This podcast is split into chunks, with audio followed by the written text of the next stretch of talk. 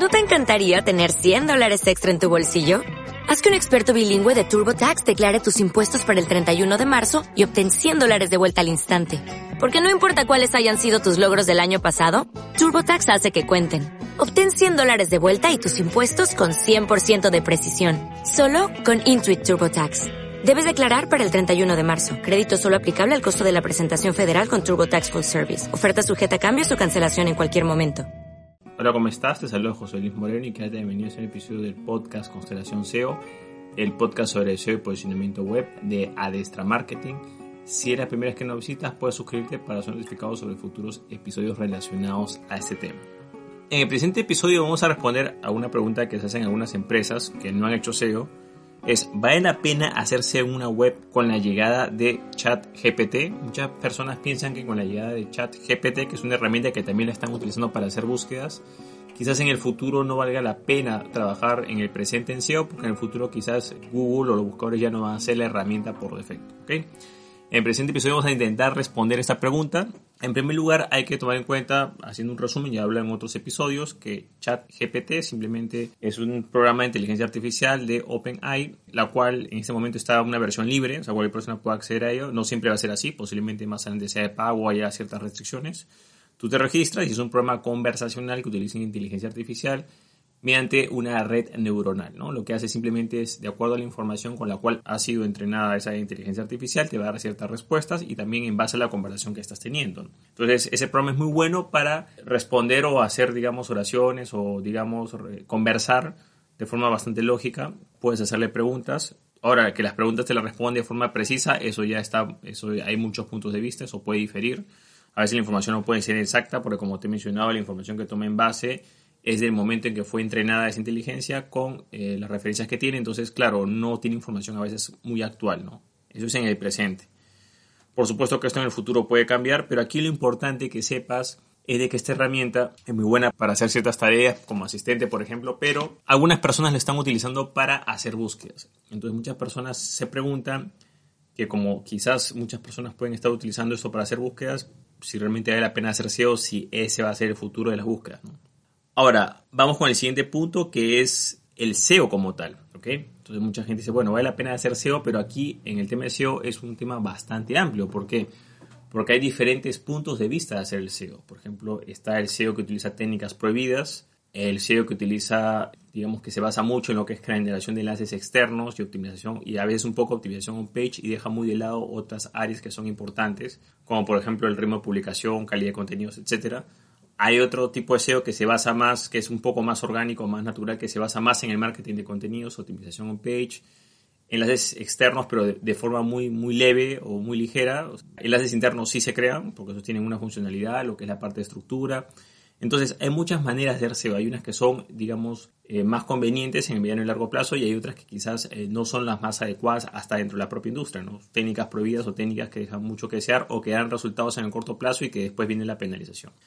Entonces, para hablar de SEO hay que tomar en cuenta en este punto que si vamos a hablar de SEO tendríamos que hablar de un SEO bien hecho. En este caso, un SEO que sea de sombrero blanco o 100% legal o que no tenga ningún tipo de penalización. O sea, tendríamos que partir con ese punto. ¿okay? Porque si, por supuesto, tomamos como referencia un SEO eh, ilegal o con técnicas prohibidas o de sombrero negro como le llaman, claro, eso no va a convenir ni siquiera así llegue o chat GPT o no, o cambie la cosa, igual no va a convenir porque eso lo van a penalizar. Lamentablemente la mayoría de los servicios de SEO que se comercializan tienden para ese lado, tienden, o sea, son, están incompletos. Por ejemplo, algunos que solamente ven lo que es la parte de optimización on page. Mucha gente piensa que el SEO es simplemente optimizar la web y ya, y eso es totalmente falso, hay muchas cosas más que hacer. Hay otros que solamente piensan que es crear enlaces, enlaces externos, entonces hay muchos huecos referente a los servicios que hay. Lo importante en el tema de SEO es que sepas que el SEO tiene diferentes pilares y que hay que trabajar todos esos pilares. En otros episodios he hablado sobre los pilares del SEO, puedes ver más información eh, en un episodio que tengo, los seis pilares del SEO, te recomiendo que lo veas para que puedas ampliar este punto. Ahora, ya que hemos aclarado bien lo que es el SEO, vamos a lo que es el futuro. Entonces, claro, para tomar en cuenta si herramientas como ChatGPT o similares van a, superar un motor de búsqueda, hay que ver punto de partida del presente. En el presente, Google todavía sigue tiene una cuota de mercado, o sea, el porcentaje de motores de uso de motor de búsqueda no se ha modificado, sí igual. Google tiene aproximadamente en Occidente cerca del 90% del mercado, después bueno, viene Bing y otros buscadores, ¿no? en lo que es Occidente. Oriente es diferente porque ahí entran, es otro ranking, ahí ni siquiera está Google, están otros buscadores como Baidu, etcétera.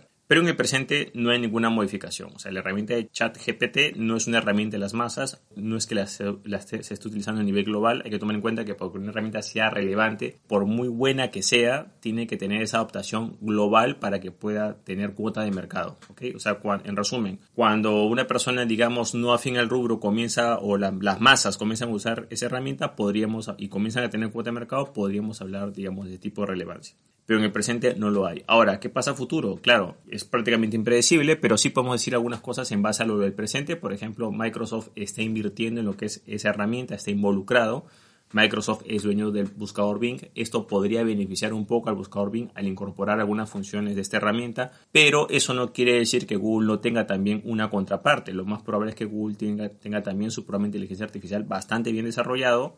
Lo más probable es que sea mucho más avanzado. La única diferencia es que no está abierto al público como el caso de ChatGPT. Entonces, posiblemente esto lo único que hace es que va, podría quizás afectar ligeramente la cuota de mercado, pero no, yo no lo veo en que, se modifique a tal punto que sea el formato de búsqueda preestablecido.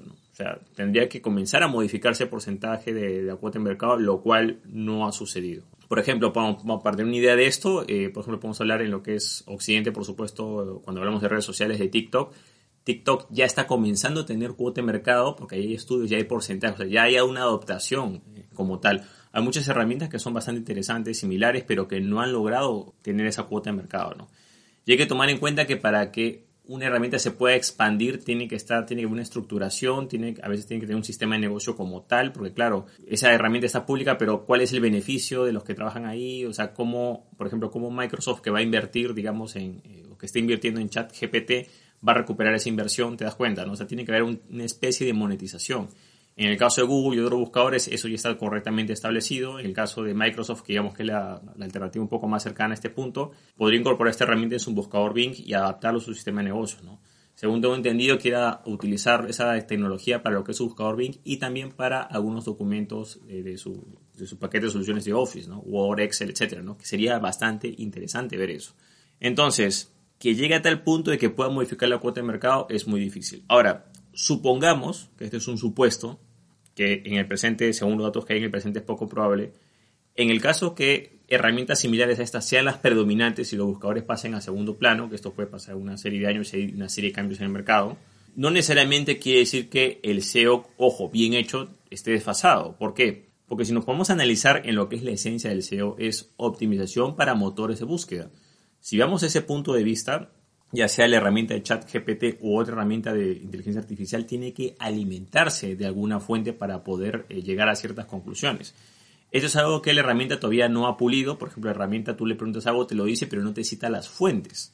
Al no citar las fuentes, a los dueños de la herramienta o la plataforma como tal los puede tener, les puede traer muchos problemas porque eh, no está citando la fuente y hay unos temas legales, eh, si hay algún problema, bueno, ¿quién hizo la afirmación? Eh, la herramienta de chat de inteligencia artificial, ¿quién es responsable por decir eso? Entonces, el caso de Google es bastante sencillo de los buscadores porque cualquier problema simplemente yo te estoy mostrando resultados, pero la fuente es esta. La persona que afirma esto es esta persona, no yo. Entonces, ese sistema de negocio está como que mejor estructurado. ¿no? Entonces, sí o sí, este tipo de herramientas de chat GPT van a tener que incorporar las fuentes para que puedan ser, digamos, al menos legalmente y funcionalmente o a nivel de negocio sean más sostenibles y no tengan esos huecos eh, legales por los cuales otras empresas podrían demandarlas o hacer problemas. Ahora, hay que tomar en cuenta que cuando estamos hablando de optimización motor de búsqueda, hablamos para motores de búsqueda en general. ¿Cuál es el problema? Que mucha gente centra el SEO solamente para Google y peor aún, solamente para ciertas secciones o ciertas cosas de Google. Entonces, esa es una desviación del SEO, porque por ejemplo, si vamos a hablar que para Google, según Google, la creación de enlaces externos, entre más enlaces Claro, es un parámetro de Google que ni siquiera ya es válido en el presente, pero digamos, si estamos hablando de ese tipo de herramientas, no le interesa la cantidad de enlaces, tendrá otros parámetros. Y aquí viene otro punto importante que es, por ejemplo, la calidad del contenido. O sea, si ese sitio web que está generando ese contenido escrito es un contenido relevante, es relevante en su rubro, o es un líder en su rubro, o es un líder de opinión, o digamos, se especializa en determinada área de información o determinada área de conocimiento, va a ser más relevante, va a tener más autoridad en el tema. Por ende, no solamente Google va a tomarlo como referencia, sino que también lo puede tomar otros buscadores como Bing, Yahoo o también otras herramientas de chat GTP para hacer ese análisis. Entonces hay que tomar en cuenta que la optimización SEO, ojo, si se está hablando de trabajar todos los pilares del SEO, o sea, los seis pilares del SEO como tal, bueno, pueden haber más, pero lo importante es que sepas que ver los pilares, esa optimización no solamente es que sea válida para Google, la optimización en realidad es válida para muchas cosas. Cuando un sitio web se optimiza para SEO, entiéndase, motores de búsqueda, esos motores de búsqueda pueden ser, muy, eh, pueden ser diversos. Puede ser Google, puede ser Bing, puede ser una búsqueda por voz, puede ser una herramienta de inteligencia artificial. O sea, muchos se pueden nutrir de eso. Ahora, otro punto muy interno, por supuesto, o un punto muy aparte es si la herramienta de inteligencia artificial citará o no citará la fuente, pero eso ya es falla o eso es un problema que tiene que arreglar la inteligencia artificial. Pero qué mejor que la inteligencia artificial pueda utilizar nuestros propios contenidos para poder, digamos, dar respuestas y si la cita mejor, eso sería un ganar-ganar. Entonces aquí lo importante es que sepamos de que sí vale la pena hacer SEO pero siempre y cuando ese SEO se haga de forma correcta y vaya a la esencia del SEO que es optimización para motores de búsqueda. Y ahí esos motores de búsqueda no solamente es Google, o sea, el mundo no es Google para lo que es la parte SEO, lo que es la parte de optimización motor de búsqueda. Eso es una desviación del sistema. Es, digamos, como que una rama que se ha desviado del camino y, digamos, incluso hasta se ha corrompido un poco, porque hay que tomar en cuenta que no se trata de que adivinar lo último que dice Google, algoritmo Google, no, o sea, al final si un contenido es, tienes un buen ritmo de publicación, tienes contenidos de calidad, agregan valor, están bien estructurados, eso va a ser beneficioso para todos los buscadores. Y si también incorpora ciertos parámetros para que a nivel de voz se pueda posicionar o pueda ser más fácil encontrar el contenido de tu sitio web o tienes contenidos en voz, también va a ayudar a otro tipo de buscadores de voz, ¿no? Y va a ayudar otro tipo de inteligencias artificiales para que puedan nutrirse de eso y puedan tramitar esa información para que puedan producir resultados más relevantes. Entonces, en resumen, sí vale la pena hacer SEO, por supuesto, estamos hablando de la parte de SEO bien hecho como tiene que ser.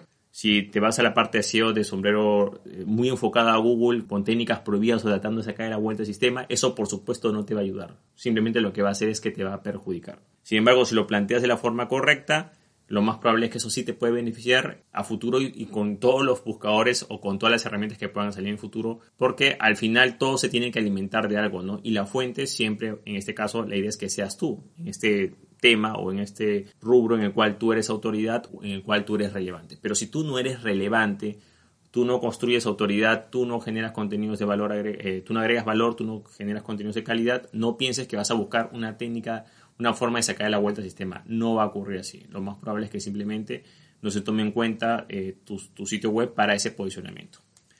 Bueno, de esta manera espero que hayamos eh, respondido la pregunta de si vale la pena hacer SEO en una web con la, llegada de ChatGPT. Yo, yo digo que sí, tanto en el presente como en el futuro de, eh, digamos, al menos corto y mediano plazo. ¿no? En el largo plazo ya es otra historia, eso puede cambiar muchas cosas, pero sí vale la pena, digamos, hacer SEO, sobre todo tomando en cuenta que el SEO va para todos los buscadores en general y no solamente se centra en lo que es Google o el último capricho de Google como tal. Bueno, eso es todo conmigo. Espero que te ha gustado este episodio. Si te gustó, no te olvides hacer clic en me gusta, dejar tu comentario en la parte de abajo, compartir el episodio y por supuesto suscribirte al canal. Asimismo, si deseas saber sobre lo que es SEO y posicionamiento web, por supuesto de manera 100% legal y cumpliendo las normas, puedes visitar el link en la parte de abajo que es josemorenojiménez.com slash curso guion SEO y podrás ver más información sobre este curso, en especial los contenidos del mismo y testimonio de algunos alumnos. Bueno, eso es todo conmigo, muchísimas gracias y estamos en contacto. Hasta luego.